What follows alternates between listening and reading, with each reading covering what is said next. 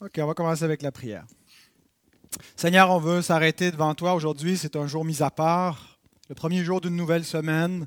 Et euh, on est reconnaissant de pouvoir commencer ce jour en ta présence, de pouvoir commencer en te rendant un culte. On est reconnaissant, Seigneur, aussi de ce que on a euh, la possibilité de mieux comprendre ta parole euh, au travers de, la compréhension de ceux qui sont passés avant nous, qui ont débattu ces choses qui sont les plus euh, certainement crus au milieu de, ton peuple et que certains ont, payé de leur vie pour défendre. On te demande que tu nous donnes d'apprécier notre héritage euh, comme chrétien, que tu nous donnes, Seigneur, de réaliser notre privilège et que ton nom soit glorifié en cette journée. C'est dans le nom de Jésus-Christ que nous t'adressons nos prières et nos, supplications. Amen. Alors, euh, on a, on a, terminé un chapitre euh, la dernière fois qui était euh, sur l'Église anglicane.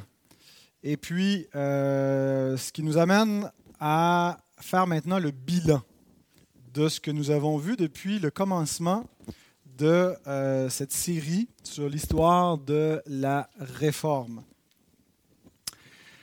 Alors, on a concentré notre attention, même si ça fait déjà euh, quoi, une année presque et demie que nous, on, a, débuté ces cours euh, pour étudier l'histoire de l'Église. En fait, on s'est concentré sur une période de plus ou moins 50, 50 ans dans l'histoire.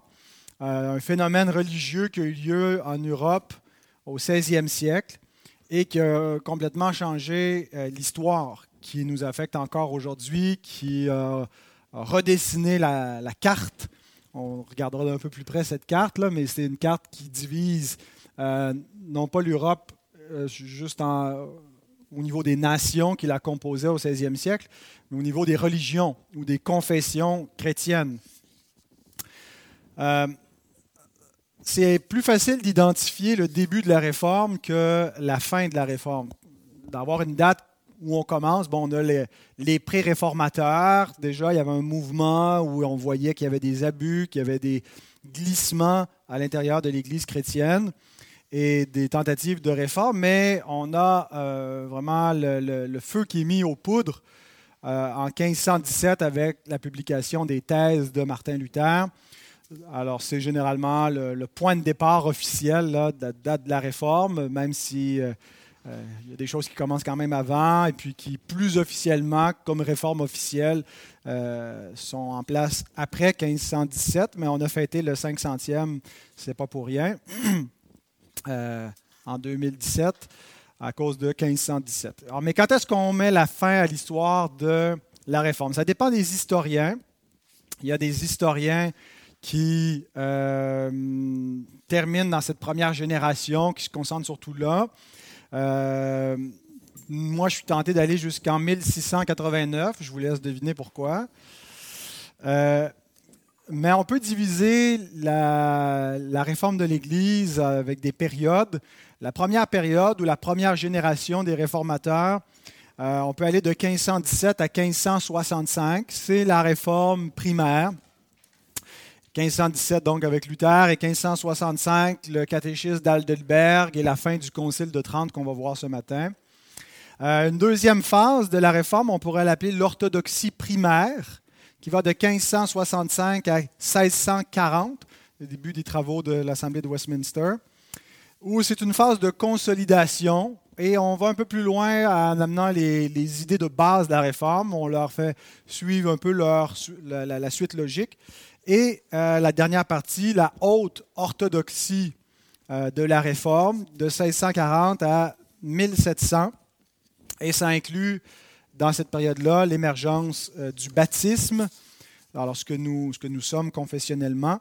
Et dans la haute orthodoxie, donc, on arrive à une doctrine protestante plus élaborée, plus détaillée. On a la base avec les, réformateurs primaires ou de la première génération, l'orthodoxie primaire et la haute orthodoxie. Donc, dans notre bilan, euh, qu'est-ce que la réforme a apporté à l'Église? La grande contribution de la réforme, c'est au niveau de la sotériologie, qui veut dire la, le salut, c'est ça, la doctrine du salut. Euh, la sotériologie était un peu ambiguë avant la réforme. Euh, il y avait une doctrine du salut, mais il y avait des courants différents, des courants de tendance augustinienne et de tendance pélagienne, euh, de tendance sacramentelle, de tendance plus fidéiste, c'est-à-dire qui, était plutôt porté vers la foi et l'expérience religieuse, de tendance plus euh, mystique, plus scolastique. Et euh, donc, il y avait un peu un flou. Euh, il y avait différentes écoles de pensée. Et la crise de personnel de Luther sur la justification, comment est-ce qu'un pécheur peut être juste aux yeux d'un Dieu saint, et tout ce que ça a généré dans l'Église du 16e siècle, a forcé finalement les chrétiens à apporter des clarifications sur la doctrine du salut. Euh, déjà, la doctrine de Dieu, la doctrine du Christ, l'orthodoxie était fixée depuis des siècles. Il y avait, c'est pas qu'il y avait rien qui était enseigné sur il y avait rien d'orthodoxe avant la réforme sur la doctrine du salut, mais les choses se sont considérablement clarifiées avec l'avènement de la réforme. Cette grande contribution, donc c'est surtout du côté protestant, euh, le salut par la foi seule, sola fide, par la grâce seule, sola gratia, euh, et etc., les, cinq solas qu'on a de la réforme, c'est la, contribution fondamentale euh, qui a eu des conséquences directes euh, pour établir la norme, l'autorité dans l'Église. Est-ce que c'est l'Église qui est canonique, qui est le canon, et c'est qui dans l'Église à ce moment-là qui nous dit la règle qui, doit, qui détermine la foi? Euh, ou est-ce que c'est l'Écriture seule? Alors, la, la question de la sotériologie, la doctrine du salut, a aussi amené une question corollaire. Comment est-ce qu'on répond à comment l'homme peut être sauvé? Ben, Est-ce que c'est l'Écriture seule qui a l'autorité de trancher cette question? Euh, ou est-ce que le pape, les conciles euh, et le clergé euh, sont canoniques pour nous, nous dire quoi croire? Est-ce que l'Église est infaillible? Est-ce que l'Écriture est infaillible? Alors, une autre, un grand apport de la réforme, c'est de clarifier la source de connaissance de la vérité. C'est une question épistémologique. Comment est-ce qu'on connaît? Bien, les protestants, euh, sola scriptura, croient que c'est l'Écriture seule qui est la source et qui est la norme. Ce n'est pas que l'Église n'a pas une, autorité, rien à dire. Elle est la colonne et l'appui de la vérité, mais elle n'est pas la source de la vérité.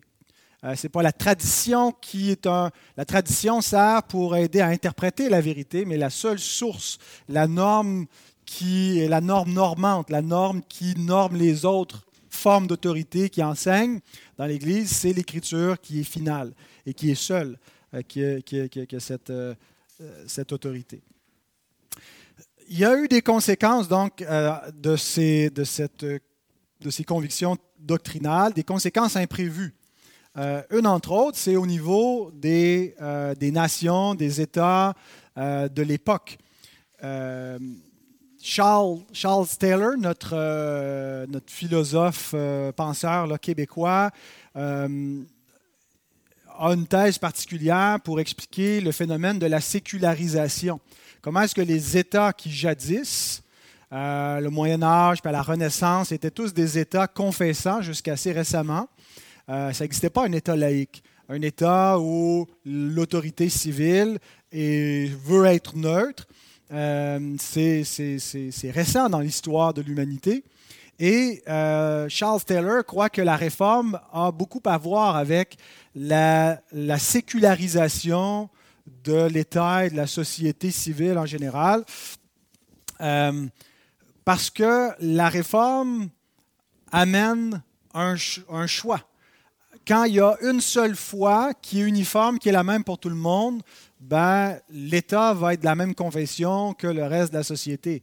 Mais du moment où on a deux confessions chrétiennes, ou trois confessions chrétiennes, ou on ajoute une quatrième confession qui n'est pas chrétienne, euh, les Juifs ou l'Islam, et ainsi de suite, à mesure qu'il y a un pluralisme religieux, bien, comment l'État se positionne face à ça? Alors, pendant longtemps, euh, puis ce qui va être issu de, des guerres de religion euh, avec la paix d'Augsbourg de 1555, c'est que la religion est déterminée par le prince. Par exemple, dans l'Empire germanique, si le prince est d'obédience catholique, ben, la religion dans ce territoire, dans cette province, c'est le catholicisme. S'il est d'obédience protestante, ben, c'est le luthéranisme qui prévaut. Et donc, euh, la paix d'Augsbourg faisait la place pour les deux religions, luthérienne et catholique. Euh, plus tard, les réformés vont s'ajouter. Euh, mais d'autres groupes marginaux n'ont pas la liberté de religion, pas de liberté de culte. Les, les, anabaptistes sont persécutés. Les baptistes vont être persécutés en Angleterre. Alors, la réforme va finalement un peu multiplier les choix et du moment où les individus qui composent la société ont deux choix. Est-ce que je vais aller du côté catholique ou du côté protestant? Euh, petit à petit, ben, c'est ce qui a éventuellement amené la sécularisation. Euh, il n'y a plus d'imposition d'en haut. Et on assiste à un certain éclatement de la chrétienté avec la réforme. Euh, il y a eu un grand schisme en 1054 entre l'Orient et l'Occident qui a donné lieu à l'Église orthodoxe, grecque-orthodoxe et l'Église catholique romaine. Mais du côté occidental, euh, bien qu'il y avait des courants théologiques variés, parfois contradictoires, il y avait une seule grande institution. Euh, mais c'est la fin d'une chrétienté unie avec la réforme parce que les réformateurs priorisent la vérité sur l'unité de l'Église. La vérité est plus importante. Mieux vaut séparer, diviser l'Église plutôt que s'unir avec le mensonge. C'est un peu le point de vue de la réforme. Une autre raison pourquoi aussi, parce que du, du point de vue catholique, la réforme, c'est un chaos. Euh, on a divisé le christianisme et puis là, les, confessions chrétiennes se sont multipliées. Puis il existe des milliers de dénominations parmi les protestants qui ne s'entendent pas entre elles. Alors, où est l'unité chrétienne, l'unité visible? Et euh, notre réponse comme protestants, c'est que d'une part, bien qu'il y ait de multiples dénominations, on n'est pas nécessairement en opposition les uns avec les autres, c'est qu'on ne croit pas à un gouvernement central de l'Église, contrairement aux catholiques qui ont Rome, qui ont le pape, qui ont le Vatican, qui centralisent euh, tout cela. Alors pour nous, on croit à l'indépendance d'une Église face à l'autre et on peut se reconnaître entre chrétiens sans être exactement de la même confession. On, fait plus de place pour la liberté de conscience, il n'y a pas un pouvoir centralisateur. Et euh, également, le, le on, on, croit qu'il euh, y a euh, une forme d'unité euh, universelle, catholique avec un C minuscule, qui unit néanmoins les protestants. J'avais fait dans un cours d'histoire un peu un arbre généalogique, là, je ne l'ai pas révisé depuis, c'était quand j'ai commencé à étudier la théologie, où j'étudiais un peu les branches du protestantisme. Mais donc, on peut simplifier grandement là, un peu l'histoire de l'Église et de l'Église protestante. Il y en aurait beaucoup plus de, branches à ajouter à l'arbre. Mais en gros, euh, bon, euh, l'Église apostolique, on a 313, j'écris catholique romaine dans le sens où, euh, à partir de 313, Constantin autorise le christianisme officiellement. et puis, ça va donner, on va assister à l'avènement d'une religion qui va conquérir l'Empire romain. L'empereur lui-même va se, convertir, puis euh, il va avoir un peu le, césaro-papisme qui va naître de là. Le schisme de 1054 avec l'Orient grec, l'Occident latin. Et puis la réforme, où on a les quatre branches, euh, luthérienne, réformée, anglicane, anabaptiste, desquelles pas mal toutes les familles d'églises du côté protestant vont euh, surgir. Alors ça, ça s'entrecroise, une, famille parfois influence une autre. Euh, alors, de notre côté, nous, on n'est pas en ascendance avec la ligne réformée. les baptistes euh, sont plutôt issus du mouvement puritain qui, est né dans l'Église anglicane, influencé par la théologie réformée. Mais donc, la mouvance puritaine, certains se sont séparés, les séparatistes, de l'Église nationale. Et de là, euh, le, baptême des croyants a été redécouvert. On verra les baptistes. il y a une famille de baptistes arminiennes et les baptistes calvinistes.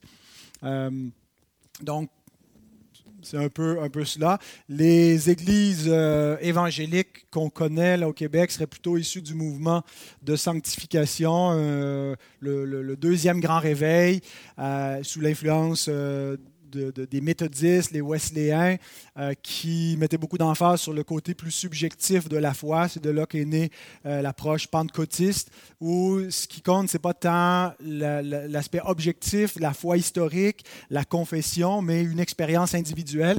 Et puis là, ben, on a vraiment la multiplication de toutes sortes de, de, groupes qui sont nés. Euh, parce qu'on met l'emphase sur justement l'importance de vivre une conversion. Et puis, ben, plus on met l'accent sur le pôle individuel et expérientiel de la foi, ben, plus on, multiplie euh, les approches. Tandis que quand on met l'accent sur le pôle plus objectif, plus historique de la foi, plus confessionnel, bien généralement la dénomination se conserve euh, historiquement un peu plus dans une trajectoire euh, uniforme. Donc, si on fait un petit résumé comparatif dans les quatre souches de la réforme, euh, au, niveau des sacrements, de l'approche un peu générale des réformateurs euh, vis-à-vis de la réforme à apporter et du rapport entre l'Église et l'État. Donc, du côté des sacrements, on avait l'Église catholique qui, euh, sept sacrements, qui a une approche sacramentaliste, qui croit que les sacrements communiquent euh, objectivement la, grâce de Dieu. Euh, L'Église luthérienne, la réforme luthérienne, conserve en partie l'approche sacramentaliste. Elle réduit, bien sûr, toutes les églises de la réforme réduisent le nombre de sacrements de 7 à 2. Euh, donc, les luthériens demeurent pédobaptistes pour des raisons sacramentalistes, c'est-à-dire que le sacrement purifie du péché originel, et infuse quelque chose de la grâce déjà dans l'enfant. Et au niveau du repas du Seigneur, il croit à la consubstantiation. C'est-à-dire que Luther rejetait la transsubstantiation, pas parce qu'il ne croyait pas que les éléments étaient le vrai corps et le vrai sang de Christ, mais parce qu'il croyait que c'était encore du pain et du vin. Euh, ce que ne croient pas les catholiques. Eux, ils croient que ça a l'apparence du pain et du vin, mais ce n'est plus du pain et du vin, c'est le corps et le sang du Christ. Tandis que Luther dit non, non, oui, il y a, le corps et le sang du Christ avec le pain, consubstantiel. C'est, donc le corps de Christ est, dans et les sous, il est autour euh, des éléments du pain. Il est corporellement présent. Du côté réformé, euh, c'est une église qui demeure pédobaptiste, mais pas pour les mêmes raisons. Il ne croit pas à la, la régénération baptismale, mais plutôt qu'on baptise pour des raisons d'alliance. Les enfants qui naissent de foyers chrétiens sont dans l'alliance et sont dans l'alliance de l'Église nationale. C'est une Église d'État. Euh, tu nais à Genève et puis euh, ben, tu fais partie de cette alliance visible de l'Église. Euh, il croit au niveau de l'Eucharistie que oui, Christ est présent, mais non pas corporellement, spirituellement par l'esprit, parce que corporellement, ça viendrait contredire euh, la christologie euh, qu'on a à Constantinople, où on ne peut pas euh, confondre les deux natures du Christ. La nature humaine du Christ n'est pas omniprésente. Il ne peut pas être partout dans le monde en même temps dans son corps, il peut être partout dans sa présence divine, dans sa nature divine, et c'est par le Saint-Esprit que le Christ euh, nous unit au Christ céleste dans, le ciel. Ce n'est pas deux Christ, c'est le même, mais on est unis avec le, corps glorifié du Christ dans les cieux par le lien du Saint-Esprit lorsqu'on on communie au corps, au sang euh, du Christ par la Sainte Sainte. Du côté de la réforme anabaptiste, bien, euh, c'est le, credo baptême. On rejette le pédobaptême. Euh, ce n'était pas encore un baptême d'immersion à l'époque, c'était par aspersion. On rejette aussi le modèle d'église de multitude, et c'est des églises de croyants. Et au niveau du euh, repas du Seigneur, ils sont mémorialistes. Les premiers anabaptistes, le Grabel, Mans, Blorock, je ne sais pas exactement c'est quoi leur position, mais euh, Méno Simon, euh, qu'on a vu, lui serait un mémorialiste plus strict. Euh, un peu du côté de Zwingli, mais euh, plus plus, dans le sens où il n'y a rien d'efficace comme tel dans la Sainte Seine. C'est un mémorial. On se souvient du corps de Christ, c'est symbolique. Et la réforme anglicane, euh, ben, c'est une église qui demeure pédobaptiste, qui va tergiverser un petit peu entre le luthéranisme, la foi réformée et la foi catholique à certains moments. Mais au niveau de l'Eucharistie, les 39 articles de l'Église anglicane, c'est là où on retrouve un des rejets les plus clairs de la doctrine de la transsubstantiation dans les 39 articles. Euh, donc, c'est affirmer catégoriquement ce que n'est pas l'Eucharistie, ce n'est pas, il n'y a, pas le vrai corps et le vrai sang du Christ. Et euh, le, Christ n'est pas spirituellement présent pour les impies non plus. Ça, c'est un autre point qui les distingue des luthériens. Les luthériens croient que la présence du Christ est objective. Donc, même si c'est un athée qui mange le pain et le vin, le Christ est vraiment présent et il mange le corps et le sang de Christ. Euh, il le mange contre lui-même, tandis que euh, pour l'Église anglicane, c'est euh, nécessaire d'avoir la foi pour qu'on soit, qu'on ait un lien avec la présence du Christ dans les éléments. Ce n'est pas une présence objective. Au niveau de l'approche, de la, la, deuxième ligne, l'approche face à la réforme, euh, ben, l'Église catholique euh, avait une liturgie très élaborée à cette époque-là. Euh, toutes sortes d'éléments de la tradition qui avaient été ajoutés au fil des siècles.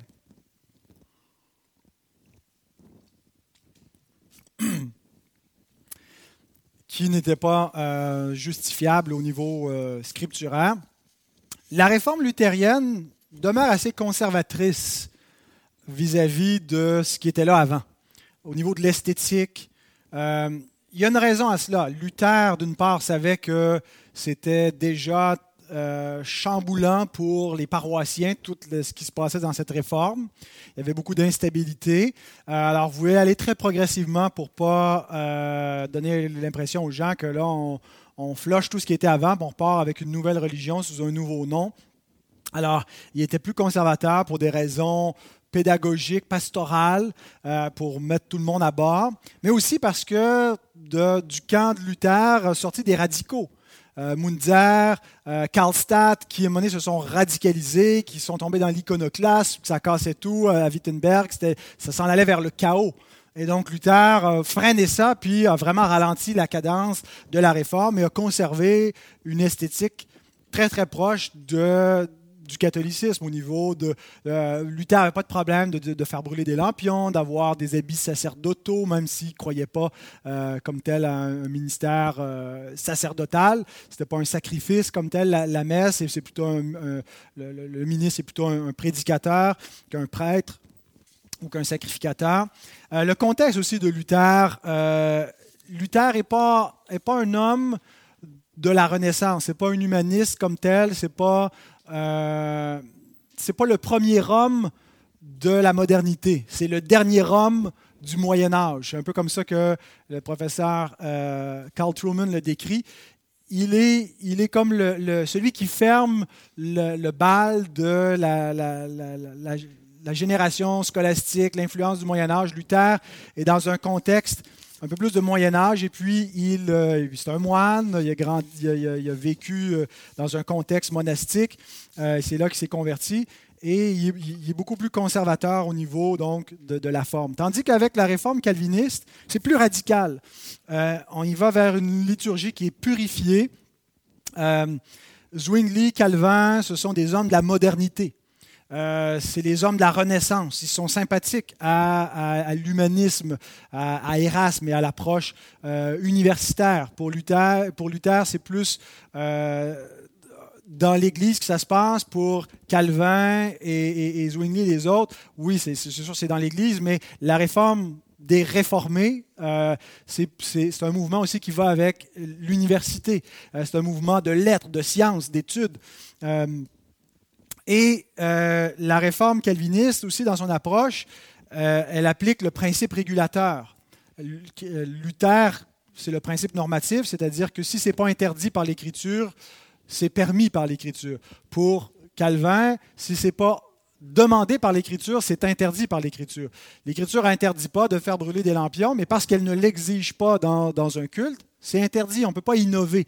Tandis que Luther n'a pas trop de difficultés à ce qu'il y certaines élaborations un peu plus sophistiquées qui ne soient pas euh, strictement euh, stipulées, exigées par les Écritures.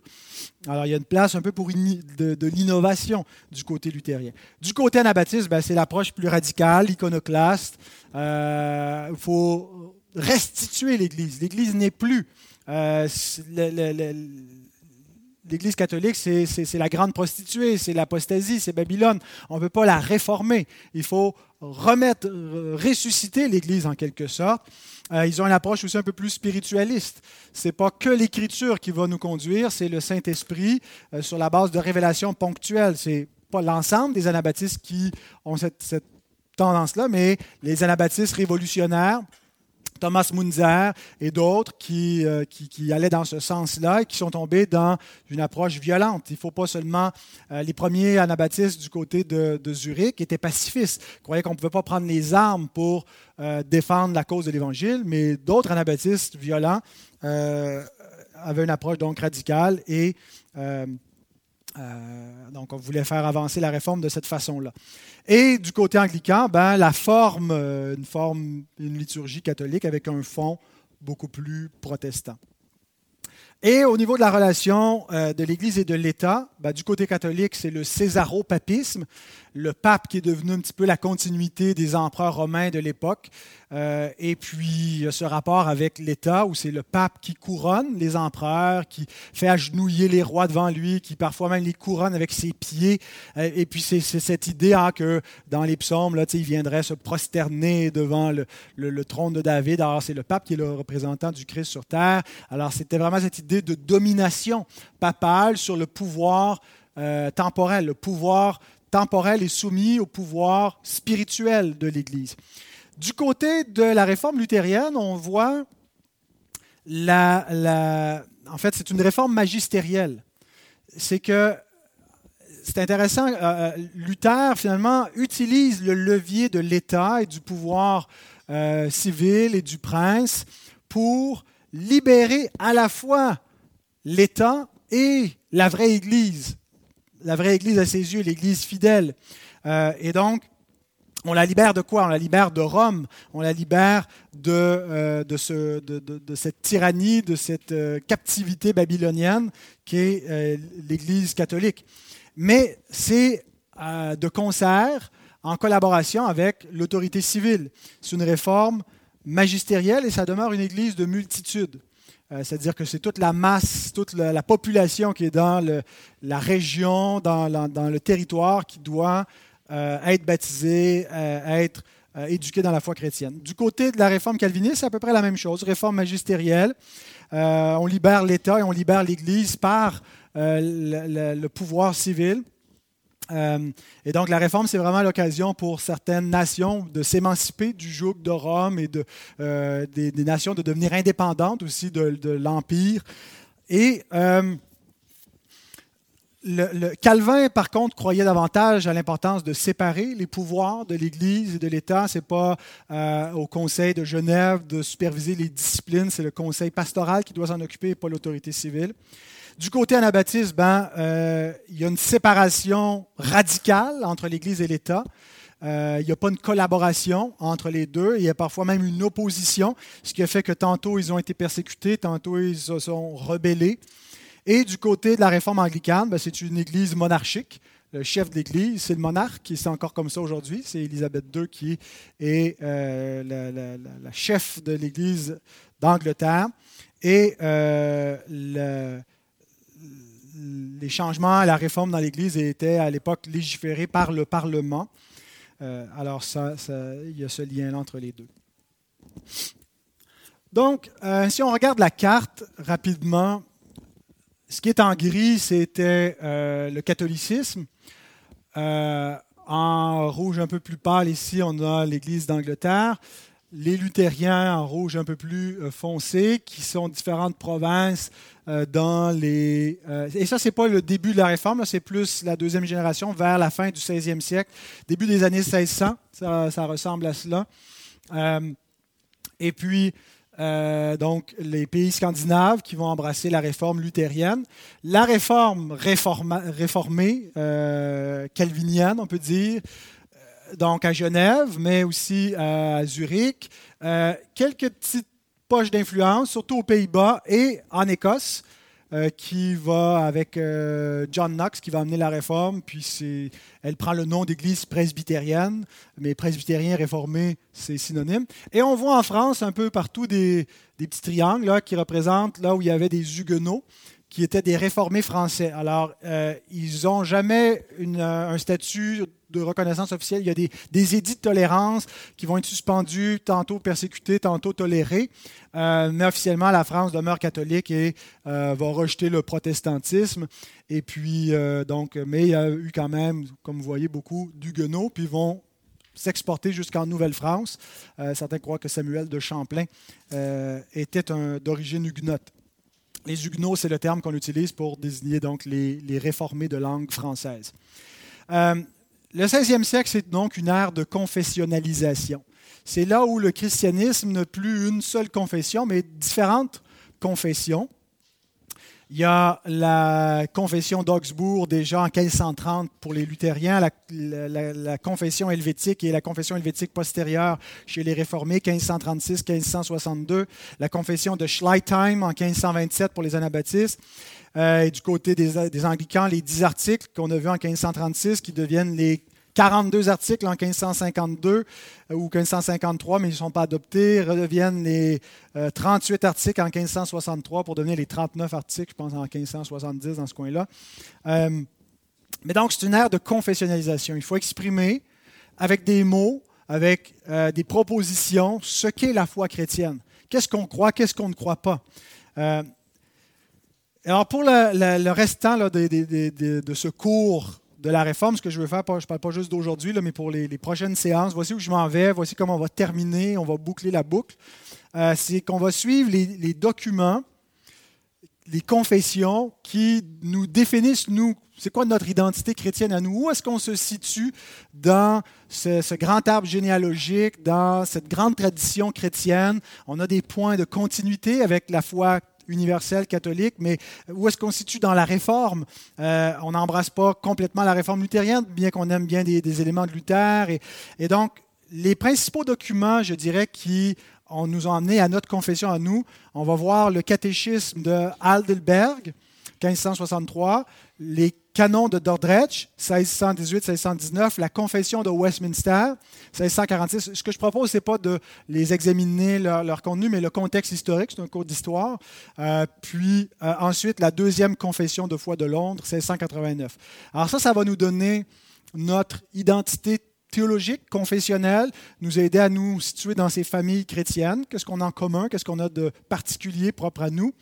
Et Dieu voulant, je ne sais pas si je vais me rendre jusque-là, j'aimerais qu'on voit en terminant le deuxième pôle, il reste au moins quatre cours là, pour ça, et euh, peut-être euh, un, dernier élément additionnel, notre identité francophone, euh, de chrétiens francophones, de protestants, de franco-protestants, donc la trajectoire des Huguenots jusqu'au Québec, jusqu'à aujourd'hui, l'Église évangélique ou réformée baptiste de Saint-Jérôme.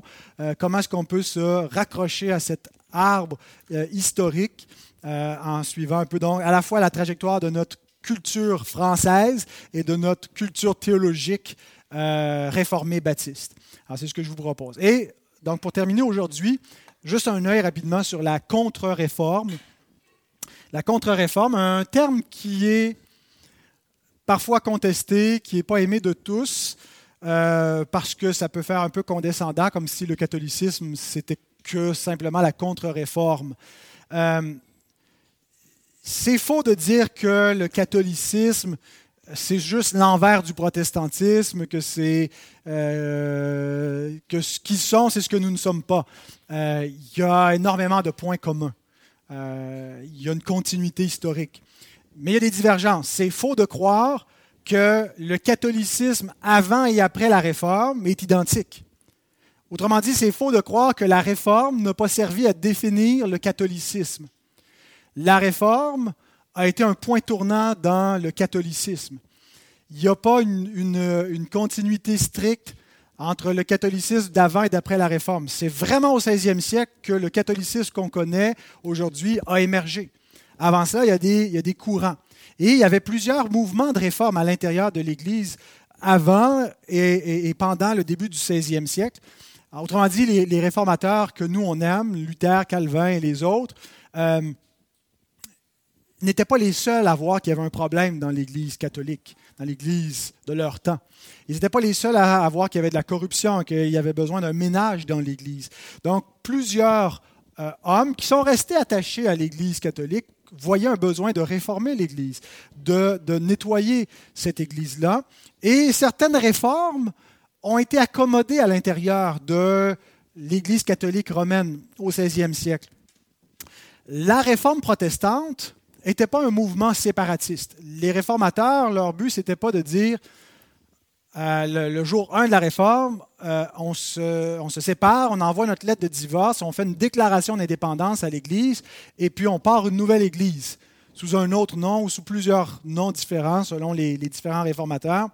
Euh, leur but, c'était de réformer l'Église de l'intérieur, d'amener toute l'Église universelle à se réformer. Ce n'était pas un mouvement séparatiste. Sauf que leur mouvement de réforme n'a pas été accommodé par l'establishment, si vous voulez, par Rome, par euh, le, clergé euh, universel qui a résisté et ça, a donné un schisme, ça a donné une séparation.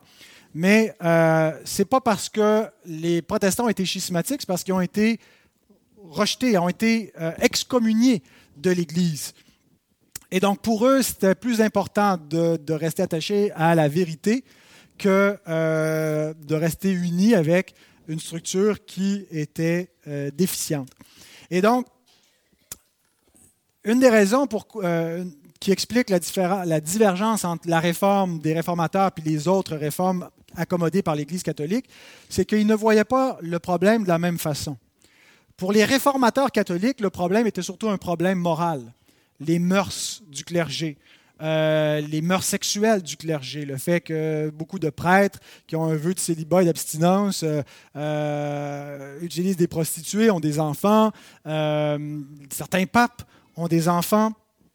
D'ailleurs, on voit ici sur cette photo le pape Paul III avec ses fils et petits-fils qui le plaçaient avec, dans des positions euh, dans l'Église. Donc, vous voyez, je contribue un peu à cette attitude pamphlétaire de dénonciation entre Église et entre protestants et catholiques. Mais pour certains, c'était ça le problème. C'était que l'Église a besoin d'une réforme morale. Bien sûr que les protestants considéraient qu'il y avait besoin d'une réforme morale dans l'Église, mais d'une réforme doctrinale également, théologique. Et donc, ce n'est pas la même perception du problème. Et donc, euh, il y a plusieurs éléments significatifs par lesquels on pourrait expliquer la contre-réforme catholique. Il y a eu bon, différents papes qui se sont succédés après Léon X et euh, Clément VII, je ne donne pas dans l'ordre, Paul III, mais euh, qui ont réagi différemment par rapport à la réforme protestante. Euh, qui expliquerait un peu le positionnement de l'Église et la redéfinition de l'Église catholique. Il y a certainement l'avènement des jésuites. Ignace de Loyola, qui est un contemporain de Calvin, qui était à la Sorbonne à la même époque. Et le mouvement des jésuites va être un mouvement de réforme interne au catholicisme. Ça va être les conservateurs qui vont chercher à purifier l'Église, mais ils vont être aussi un mouvement de contre-réforme protestante. Euh, anti-protestant, c'est un peu les agents secrets, et c'est un mouvement qui en quelques décennies, va dominer l'Église, va surpasser tous les autres ordres monastiques. Les jésuites vont vraiment s'établir. Euh, ils, partent là, au, début avec Ignace de Loyola, puis à la, fin du 16e siècle, il y a comme 8000 jésuites, donc en quelques temps.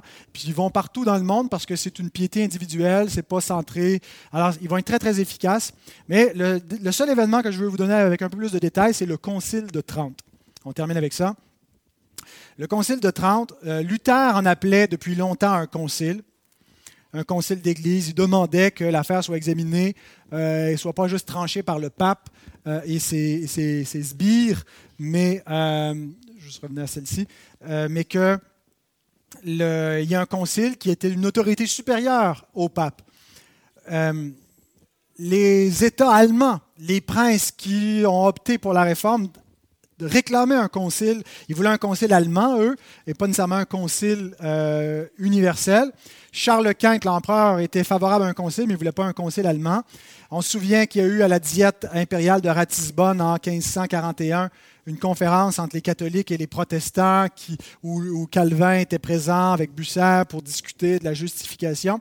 Mais c'est vraiment Paul III, le pape Paul III, euh, qui euh, règne de 1534 à 1549, qui a, mis de l'avant l'idée de faire un concile œcuménique, un concile qui rassemblerait les différentes confessions euh, pour adresser le problème soulevé par la réforme. Il a fixé une première date, le 22 mai 1537.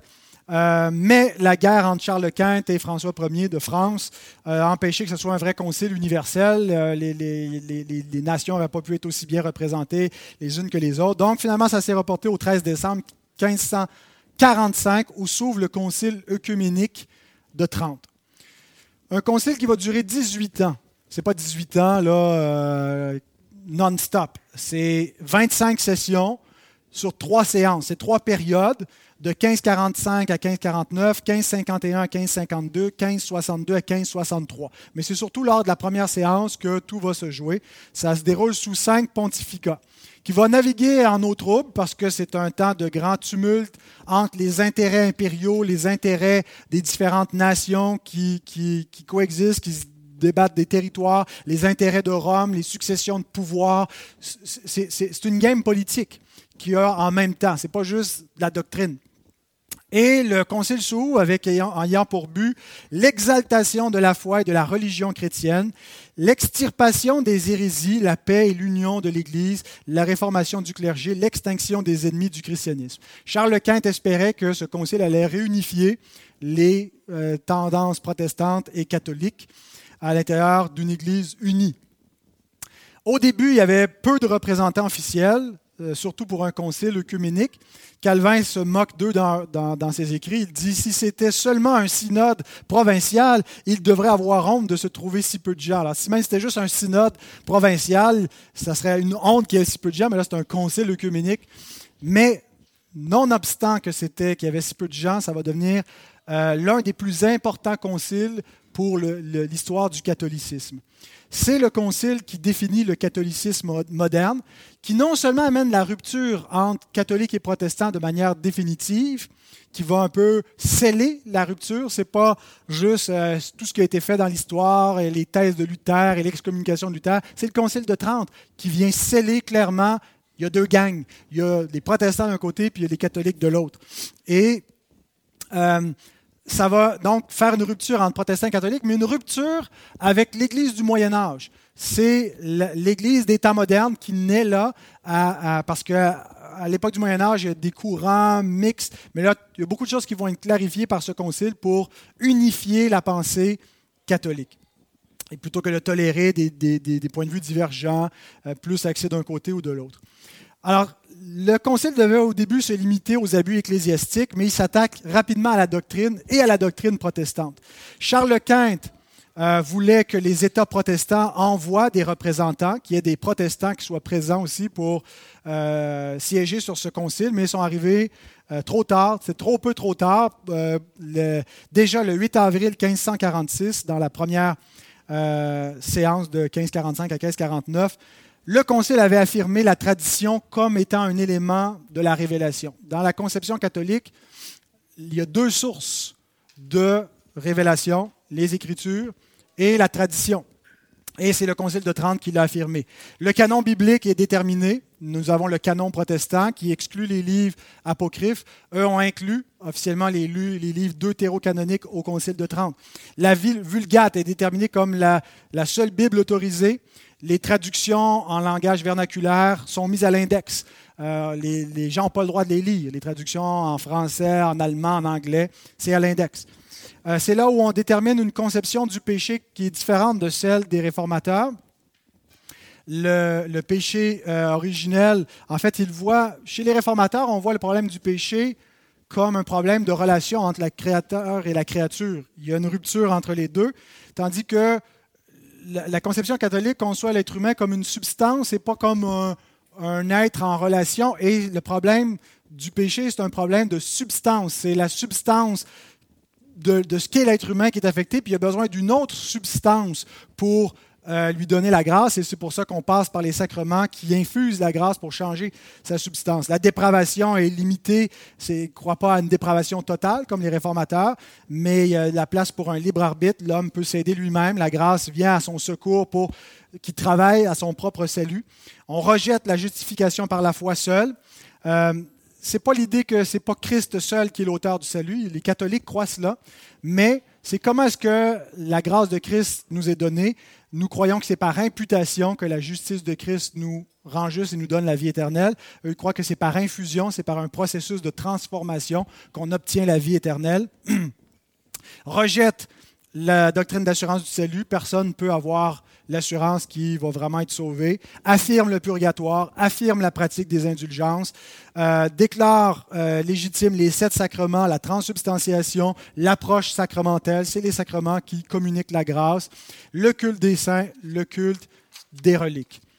Donc, le Concile de Trente a scellé la rupture entre catholiques et protestants.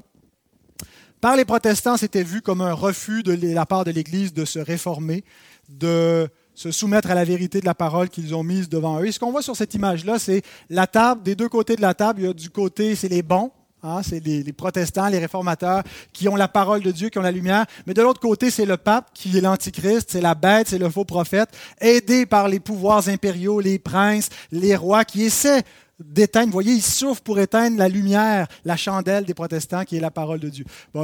C'était ces images-là qu'on s'envoyait de part et d'autre. Il y avait de la, pornographie catholique pour montrer la, décadence des protestants et vice-versa. Puis on se faisait des guerres de pamphlets. Mais c'est vraiment là où s'est soldé cette espèce d'animosité anti-catholique d'un côté, anti-protestante de l'autre, des guerres de religion qui ont émergé. Euh, parce que ce n'est pas juste théologique, ça devient même territorial, euh, où on se dispute finalement les territoires. Qu'arrive-t-il à, ceux qui veulent conserver la, foi catholique, euh, mais qui sont dans un territoire avec un prince luthérien, puis là, ils se font persécuter par un faux croyant, et puis et, vice-versa. Les autres croient qu'il faut s'émanciper d'un pouvoir euh, diabolique qui est l'influence de l'Antichrist. Et puis, euh, donc, ça, va prendre du temps avant qu'il y ait des, rapports plus cordiaux. Aujourd'hui, on peut se réjouir que même si, euh, je veux dire, on n'est plus dans cette, espèce d'animosité hostile les uns face aux autres, on est capable de, dialoguer. Mais donc, c'est vraiment là où ça a soldé. Et ça a modifié définitivement à la fois la, la trajectoire de l'Église, euh, et la trajectoire de l'Occident. on ne peut pas comprendre l'histoire moderne, comprendre l'histoire de l'Europe et, l'histoire de l'Occident sans comprendre ce qui s'est passé en l'espace de 50 ans euh, au milieu du, du, 16e siècle. Alors voilà pour notre bilan, pour notre euh, contre-réforme. Dans trois semaines, Dieu voulant, on va commencer avec le catéchisme d'Aldelbert pour voir un peu plus comment c'est ramifié notre, euh, notre foi et nos particularités théologiques, comment on se situe dans euh, cette, cette, grande famille, parfois désunie, euh, de la famille chrétienne.